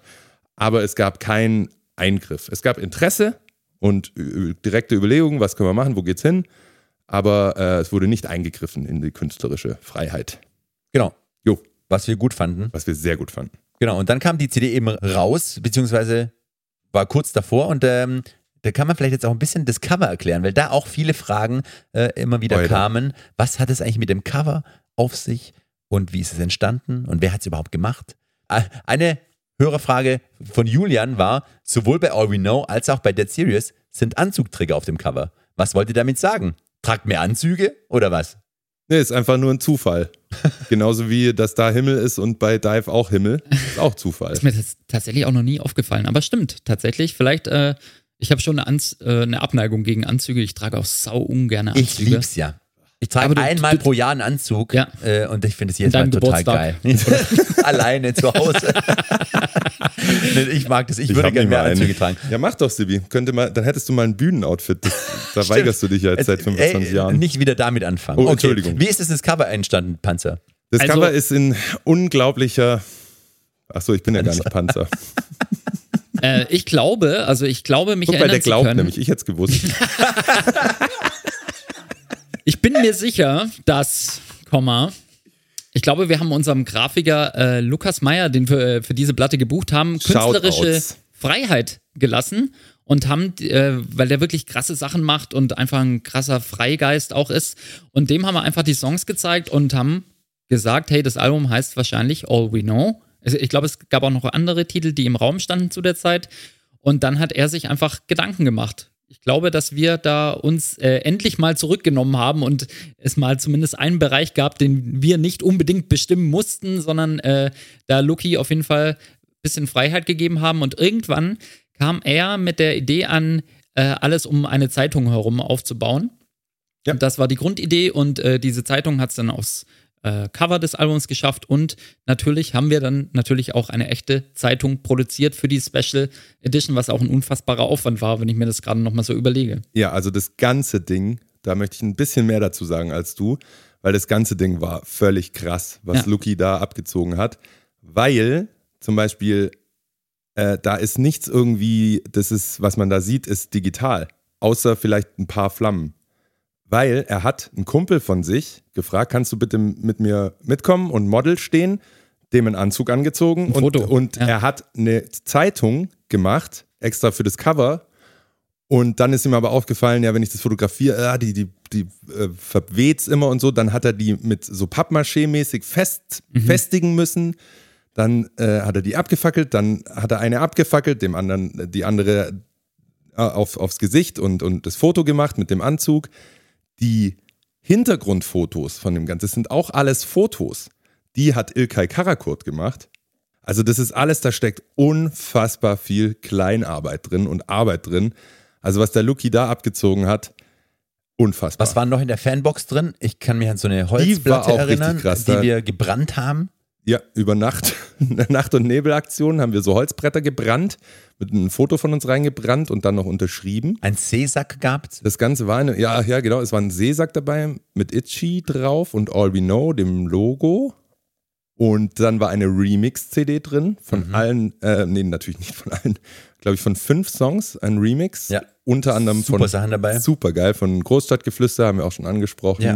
War eine Ehre von uns, dass da so viele mitgemacht haben. Mona und Absolut. Nikita Mann. Aber was jetzt, was wir fast eigentlich vergessen hätten, weil du sagtest es gerade, ja, und schon stand All We Know drauf und Itchy. Da stand Itchy drauf. Da stand Itchy Und da drauf. stand nämlich nur noch Itchy drauf. Denn wir haben uns 2017 tatsächlich umbenannt von Itchy Poopskit in Itchy. Und dass wir das jetzt gerade so, so zufällig, ja, da ist ja noch was gewesen. Das ist schon heftig, weil da kann man natürlich schon auch noch ein bisschen was dazu erzählen, zu dieser Entscheidung. Also, Panzer, willst du vielleicht nochmal äh, kurz zusammenfassen, warum haben wir uns nach 16 Jahren umbenannt? Ja, im Endeffekt war es ja so, dass Sibi und ich äh, uns diesen, unseren ursprünglichen Bandnamen Itchy Poopskit damals in sehr jungen Alter ausgedacht haben und den auch so ungefähr einen halben Tag richtig gut fanden. Und dann aber am nächsten Tag eigentlich schon gedacht haben, ah, das ist vielleicht doch nicht der allerbeste Name. aber dann hatten wir ja schon irgendwie ein Konzertplakat gedruckt für das erste Konzert in der Schulaula oder was weiß ich. Und äh, da konnten wir uns ja nicht mehr umbenennen. Und dann haben wir den halt viele, viele Jahre mit uns mitgeschleppt und ich glaube gar nicht, dass, dass das nur negativ war von uns. Es war ein, halt auch ein sehr besonderer Name auf jeden Fall. Und wenn du Itchy Poopskit bei Google eingibst, dann hast du halt nur Sachen über uns gefo- gefunden und über nichts anderes. Also es hatte auch positive Seiten, aber im Großen und Ganzen war es schon so, dass uns der Name halt ja ein paar Sachen versperrt hat und uns natürlich, je älter wir wurden, auch nicht mehr so gut gefallen hat, weil er eben halt etwas sehr Jugendliches, Witziges, Pubertäres. Pubertäres auch äh, transportiert hat, was nicht mehr so gepasst hat. Ich glaube, er hatte so, zwei, es gab da mehrere Ebenen. Zum einen hat es uns in unserer Karriere dann geschadet, weil wir tatsächlich manche Sachen, wir, wir haben erfahren, dass manche Radiosender uns nicht gespielt haben wegen dem Namen. Die wollten nicht, dass ihre Moderatoren das On-Air aussprechen müssen. Wir haben erfahren, dass wir auf Festivals nicht gebucht wurden wegen dem Namen. In jedem Review über die neue Platte wurde erstmal die, die Hälfte des Textes über den Namen äh, sich ausgelassen. Und das hat an uns einfach Steine in den Weg gelegt. Und wir wurden eben nicht so wahrgenommen, wie wir eigentlich sind, sondern eher so pubertärer Quatsch äh, von vielen Leuten, was einfach überhaupt nicht gestimmt hat oder was nicht mit unseren Alben so übereinstimmte. Und dann gab es aber auch noch die persönliche Ebene. Wir fanden den Namen nicht gut, ja, aber er war, es war auch total unangenehm teilweise. Ich, Ja, wenn ich irgendwo, ich weiß, irgendwo hinkam und jemand, den ich nicht kannte oder kennengelernt habe, fragte so, hey, was machst denn du beruflich? Dann war ich total stolz, sagen zu können, hey, ich bin Musiker von Beruf, schon immer, ich habe noch nie was anderes gemacht, ich bin Musiker von Beruf. Und dann so, ja, echt, was machst du denn? Ja, ich spiele so in der Band. Und da dachte ich schon, hoffentlich ist jetzt, hat sich Und jetzt damit wie heißt erledigt. Genau, und dann, und wie heißt sie? Und dann habe ich schon immer so, ja, so, äh, Itchy Itchy Poopskin. Wie? Wie? Ja, Itchy Poopskin. Wie? P- Poopskit? Ja, Immer. wie Immer das- wie immer das Pups gleiche oder was? Gespräch. ist ja lustig und nicht, oh Gott. Und dann habe ich mich schon in den Boden geschämt, wirklich. Ja. Und Slayer wäre der bessere Name gewesen. ja, und es war wirklich, also es- ich habe mich da geschämt oder das, das war total unangenehm, immer diesen Namen wieder erklären zu müssen mit ja, Ende 30 irgendwann. Und dann war, weil wir dann halt wussten, hey, wir wollen die Band eigentlich am besten für immer machen. Also wir haben jetzt nicht vor, die in 10, 20 Jahren aufzuhören. Und irgendwann sind wir dann halt 50 oder 60 und müssen immer noch erklären, was heißt Poopskit eigentlich. Ja. Und dann haben wir gedacht, hey, jetzt müssen wir. Äh, Jetzt war es die Zeit. Und äh, vor allem war die Plattenfirma da auch ähm, mit an Bord oder begeistert fast schon. Also sie haben auch äh, gesagt, oh ja, das wäre gut, wenn ihr euren Namen ändern würdet. Die waren so ein bisschen ambivalent, weil zum einen waren die, fanden die natürlich den Namen auch nicht geil, aber es, und das hatten ja auch wir so ein bisschen die, die Angst. ah ja, stimmt. Hey, was passiert erkennt. eigentlich, wenn man es sich umbenennt? Verliert man dann Fans? Ja. Verliert man Leute oder wissen Leute nicht mehr, äh, wer jetzt die, diese neue Band ist sozusagen? Was passiert? Wir haben schon, Angst ist vielleicht ein zu großes Wort, aber Bedenken, was das mit sich bringt. Na Ja, klar, und es, es gab ja auch sehr viele Menschen da draußen, die natürlich auch Merchandise von uns hatten, die T-Shirts mit unserem alten Bandnamen drauf hatten und das ja auch mit Stolz getragen haben, so, weil sie halt Fans von unserer Musik waren und äh, das war schon nicht ohne, auf jeden Fall. Und ich möchte noch dazu sagen, dass äh, aus heutiger Sicht ist es bei so, also bei mir ist es so, ich, ich schaue da überhaupt nicht im, im, im Schlechten zurück, sondern, äh, also ich bin froh, dass wir nur noch Itchy heißen heute, aber diese Itchy Poops Kids Zeit, die gab's halt und, und das war völlig cool und legitim und ich bin da auch stolz drauf und ich freue mich auch bei den Konzerten heute immer noch, wenn jemand ein altes T-Shirt anhat. Äh, das ist einfach äh, krass und ja, don't look back in anger. Absolut, das hast du schön gesagt. So sehe ich das nämlich auch. Ja, ist auch so. Ja, und dann ähm, haben wir, es war natürlich nicht gleich klar, dass wir Itchy heißen, weil äh, wo Itchy draufsteht, da wird erstmal disku diskutiert und zwar lang. Dann gab es da einige Vorschläge. Ich weiß zum Beispiel, einen weiß ich noch, war The Itch. Ja, wir hatten Oder ja mal Run Itch. DMC gecovert Ja. und da hatten wir so ein T-Shirt damals gemacht, The wo Itch. The Itch in Run DMC Logo Was ist nicht The Itch hat dann heißt? The Itch, ja. Ja. Das war, das stand, das war mein Favorit tatsächlich. Echt? Äh, und der, und ich weiß, der Panzer hat dann irgendwann gesagt, hä, nur Itchy. Und ich fand es am Anfang nicht gut. Ja. Fand es nicht gut. Ist aber gut. Ja, und viele haben uns halt, was, was natürlich uns hilft, also wir, uns war eigentlich klar, dass wir uns jetzt nicht The, the So und So's nennen, also irgendwas komplett anderes. The Itchingers. Äh, ja, nee, halt einfach einen Band haben, der nichts mit unserem Alten zu tun hat, weil wir dann natürlich schon auch das Erreichte sozusagen ein bisschen mit Füßen treten und uns da halt wahrscheinlich auch in, ins Bein schießen. Deswegen war klar, irgendwie was mit Itchy sollte drin sein und viele haben uns natürlich auch einfach entweder nur Itchy oder die Itchies genannt, so. Ähm, deswegen war es dann eigentlich gar nicht so schlimm und schwierig. Und dann, hat sich viel zu viel Kopf um sowas, habe ich das Gefühl. genau. Und dann, als wir dann haben wir mit der ersten Single tatsächlich, mit Nothing, haben wir dann diesen Namenswechsel so mit gleichzeitig bekannt Das haben, gegeben. das haben wir aber cool angeteased, weil sie auch noch, da haben wir auch die Zeitung benutzt und haben so drei so Teaser-Grafiken, ähm, wo immer war Itchy und dann schwarzer Balken und dann waren mehrere schwarze Balken und dann wurde irgendwann eine neue Single, dann wurde frei das Datum All we know. und dann, und, ja. und, dann wurde einfach Pupskit nie frei. Ja. Also die Zent der Ah. Zensurbalken ist nie weggegangen. Ne? Das Und dann Luki. haben wir halt gesagt, bam. Ja, Ja, Luki hat da wirklich, also ich cool. weiß auch noch, Luki, wenn du das hörst, es tut uns leid, wenn wir dir da so viele Nerven geraubt haben, weil es war wirklich, diese Zeitung zu erstellen. Also was Luki da gemacht hat, arbeitsmäßig und ähm, kreativmäßig, war wirklich der Wahnsinn. Da bin ich sehr, sehr dankbar. Shoutouts äh, Luki, Yes. at Lukas Meyer, glaube ich, der macht wahnsinnig coole Kunst und Zeug. Zieht euch das mal rein. Genau, und der äh, Namenswechsel war dann sozusagen vollzogen und im Nachhinein kann man sagen, also wir sind total happy, dass wir das gemacht haben, also irre Jo. happy, da ist so gleich Ja. so eine Last von den Schultern gefallen und jetzt wird nicht mehr über unseren Bandnamen geschrieben in den, ähm, in den Rezessionen und so, deswegen finde ich das echt super und das Feedback der Leute war eigentlich auch positiv, äh, klar, haben immer oder schreiben immer wieder, immer noch manchmal, ja, ah, Pupskit war schon auch cool, der Name und so. Also, oder ich werde immer noch gefragt, wieso habt ihr euch eigentlich umbenannt? Ja. Das war doch ein cooler Name. Und das haben ja auch, das gibt ja auch Tattoos mit Itchy Pupskit und so. Also, da- den haben viele gut gefunden. Aber im Endeffekt ist es auch nur ein Name und es ist äh, nicht wichtig eigentlich ein, ein Name. Es ist wichtig, dass die Band so ist, wie sie ist und so klingt, wie sie klingt.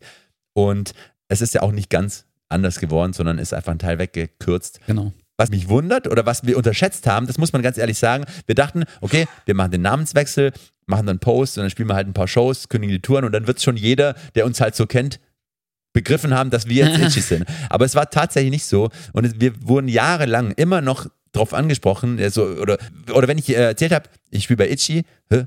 Ja, früher Itchy Poopskit. Ah, okay, ja klar, kenne ich doch. Da war ich auf tausend, tausend Shows. So, also, das hat, haben nicht alle sofort mitbekommen. Und es ist auf jeden Fall ein Prozess, der über, über Jahre ging, bis es halt so wirklich die große Masse dann auch gecheckt hat. Aber im Nachhinein die beste Entscheidung, die wir treffen konnten. So, zurück zur Veröffentlichung. Ja, die Platte ist draußen unter dem Namen Itchy. Äh, wenn so eine Platte dann draußen ist, dann muss man Promo machen. Und das haben wir auch da wieder gemacht. Ähm, vorher haben wir noch ein Fotoshooting gemacht, möchte ich auch noch kurz erwähnen, äh, mit dem schon erwähnten Ilkay Karakurt. In Stuttgart haben wir das äh, da gemacht. Da ist zum Beispiel dieses Bild entstanden, das du letzte Folge, glaube ich, erwähnt hast, wo du so in der Luft Ja. stehst, was, was dann immer abgeschnitten wurde und keiner hat es gemerkt. äh, Finde ich auch super Fotos, haben wir gut getroffen. Da haben wir auch die Zeitungsthematik wieder aus, aufgegriffen. Wir haben vor einem Kiosk in Stuttgart Ost Ja. äh, Fotos gemacht an so einem Zeitungsstand. Ja. Es gibt Fotos von uns, äh, auf denen wir Zeitungen lesen einfach. Dieses Poster, wo sind wir da vor so einer, was steht da? Bierhaus oder Bierstube oder irgendwie? Bierstube, Das finde glaub ich, Das ja. auch ziemlich Ja, geil. Ja, ja wir So machen das sehr gerne, Fotoshooting. Also wir mögen es eigentlich nicht so in ein Fotostudio und dann mit irgendwelchen Props äh, und uns dahin so drapieren lassen, sondern wir mögen eigentlich Fotoshootings eher, wenn wir irgendwo durch eine Stadt laufen und in einer coolen Location, ah, guck mal, hier sieht's cool aus, lass uns hier mal was, was knipsen. Und so sind eigentlich die letzten Shootings eigentlich so immer entstanden. Yes. Und ja, wie gesagt, das Album war draußen und dann gibt es ja normalerweise, ist der Ablauf, man macht dann um die Veröffentlichung rum bisschen Promo, beziehungsweise ein bisschen viel Promo, macht Interviews, macht Social Media natürlich, hat vielleicht noch irgendwie ein paar Special Release-Shows und so weiter, was alles schon tierisch stressig und zeitaufwendig ist, weil es sich einfach alles so bündelt in, in, in ein paar Wochen. Und der Kopf immer an ist. Kopf ist immer an, aber in diesem Sommer, da haben wir den Vogel abgeschossen und Ich glaube, da habe ich noch- mich ruiniert. Also das war einfach nur unfassbar, weil zu diesen ganzen Sachen, die wir gerade gesagt haben, Radiointerviews, Zeitungsinterviews, Zuhause-Interviews, Telefoninterviews, Fotoshootings, Videodrehs. Video, Videodrehs, alles mögliche, eine Radiopromotour, kleine Plattenladen-Gigs, waren wir einfach noch auf Festivalsommer und zwischen den Festivals haben wir eine komplette Support-Tour für Bad Religion gespielt, haben Support-Shows für Me First and Gimme Gimmist gespielt, haben Jennifer Rostock supported, haben Sum 41 supported und alles innerhalb von ungefähr acht Wochen. Es war einfach jeden Tag komplett zugetaktet und das hat mich, es war genial, weil man will ja eigentlich, dass, wenn ein Album rauskommt, so viel passiert, aber es, es hat uns fertig gemacht. Es, es war krass. Voll. Also, wie du sagst, es war super geil, aber auch unglaublich anstrengend. Und weil das auch manchmal gefallen, also das war jetzt zum Beispiel sowas, da weiß ich noch, da mussten wir ziemlich viel Nightliner fahren, also mit so einem großen Tourbus. Das hat sich finanziell zwar überhaupt nicht gerechnet, aber es wäre einfach auch nicht gegangen, weil es so viel Zeug war. Wir mussten sozusagen die Fahrten zum Schlafen nutzen, sonst hätte es alles überhaupt nicht mehr funktioniert. Auf jeden Fall. Und ich, ich kann mich erinnern, dass wir da wirklich, also teilweise war das wirklich kurz vor Burnout und es gab so äh, Support-Shows, äh, vor allem auch auf der Bad Religion Tour. Da hing Sibi bis acht Minuten vor der Show noch am Telefon, hat noch ein Telefoninterview gegeben. Ich habe noch irgendwas Zeug am Rechner gemacht und dann so, ah, okay, warm singen, ah, der zu spät, okay, wir gehen auf die Bühne. Und ich weiß noch, Sibi hat es dann irgendwann danach mal gesagt, dass wir immer so froh waren, wenn wir auf die Bühne konnten, weil auf der Bühne konnte uns niemand anschreiben, niemand konnte uns anrufen. Da waren wir einfach, hatten wir mal kurz so 40 Minuten Urlaub. Also länger haben wir da nicht gespielt bei den Shows. Und äh, konnten einfach das tun, was wir am allerliebsten machen, nämlich live spielen und mussten halt nicht am Rechner oder am Handy hängen. Das war auf jeden Fall äh, super. Ja, das hat uns echt fertig gemacht. Und das war so ein, ich weiß auch noch, da habe ich mich dann irgendwann mal gefragt, hey, wie sollen wir das alles packen? Weil das war wirklich so, man ist morgens aufgewacht, gab es Interviews. Dann hat man natürlich noch Social Media bedienen müssen, wie normalerweise.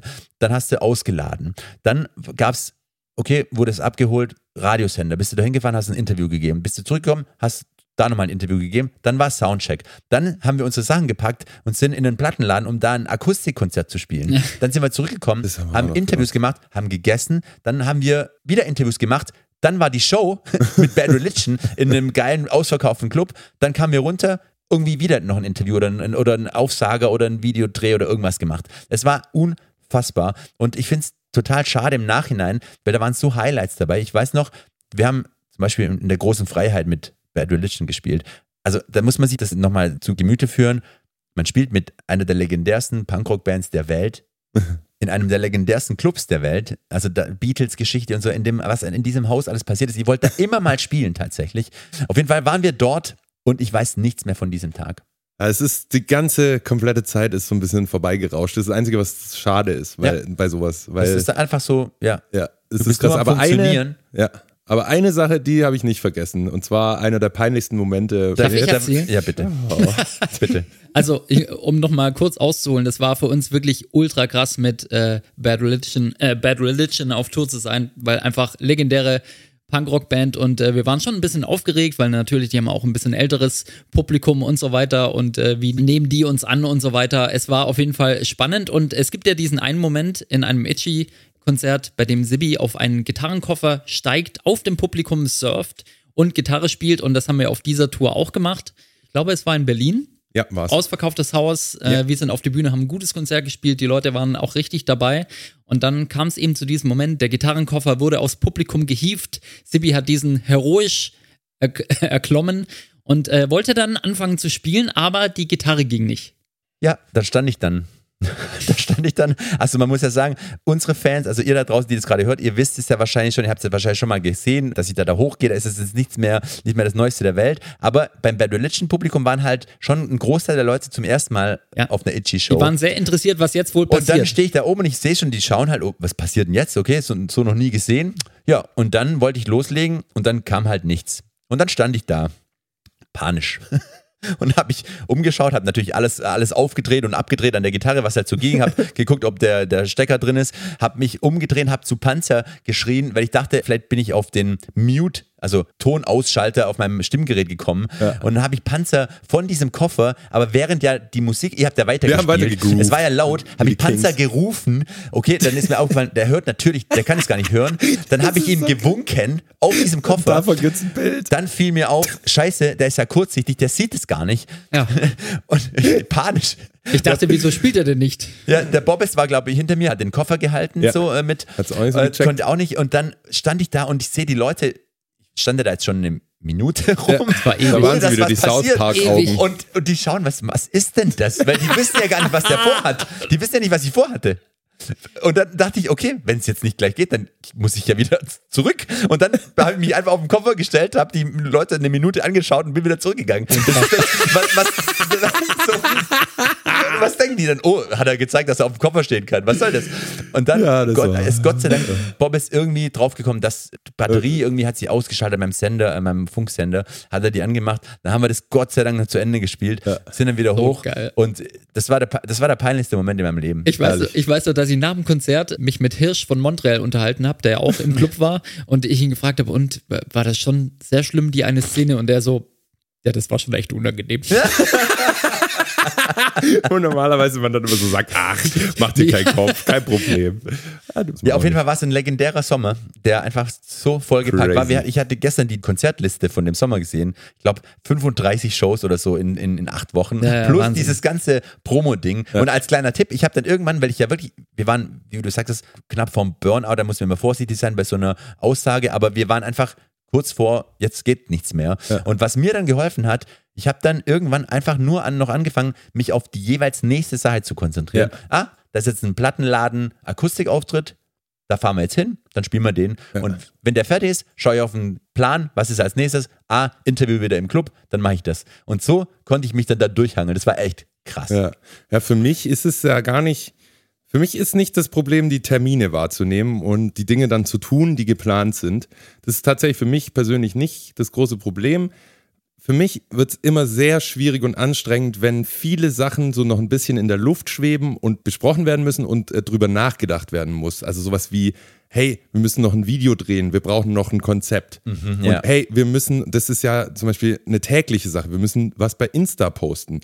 Was posten wir? So, das sind alle da so Kleinigkeiten, in Anführungsstrichen Kleinigkeiten, die keine sind, weil man muss sich über alles Gedanken machen und das dann umsetzen und halt, man will ja keinen Scheiß abliefern. Ja. Und also das sind die Sachen, die mich, äh, ich will nicht sagen belasten, aber äh, für mich am anstrengendsten sind, äh, ist eigentlich so die kreative Seite, also aber, aber nicht die musikalische, sondern das Ganze drumrum. Ja, und dann Weil- halt noch in der Situation dann noch einen Kopf haben, dass du abends die Show spielst, die ja, Ja. eigentlich das Wichtigste an dem Tag ist, so gesehen. Ja. Äh, und dann bist du aber kopfmäßig noch bei, bei tausend anderen Sachen. das ist genau. hart. Und dann da muss man irgendwie den Schalter umlegen. Aber das, das kriegen wir eigentlich ganz gut hin. In dem Moment, wo wir uns da anschreien vor der Show, sind wir dann am Start. Auf jeden Fall war das Album dann draußen und es ist auf Platz 18 der Charts eingestiegen. Hört, das hört. zweit Pretty good. beste Ergebnis unserer Karriere. Wir waren natürlich schon ein bisschen enttäuscht, dass es nicht so gut war wie beim letzten Mal. Da waren wir auf fünf. Aber wir hatten auch ein bisschen Pech. Also wir hatten Pech. Eine andere Person hatte noch mehr Pech. Und zwar ist der Linkin Park Sänger verstorben. Ah, Und zwar Das eine Woche davor.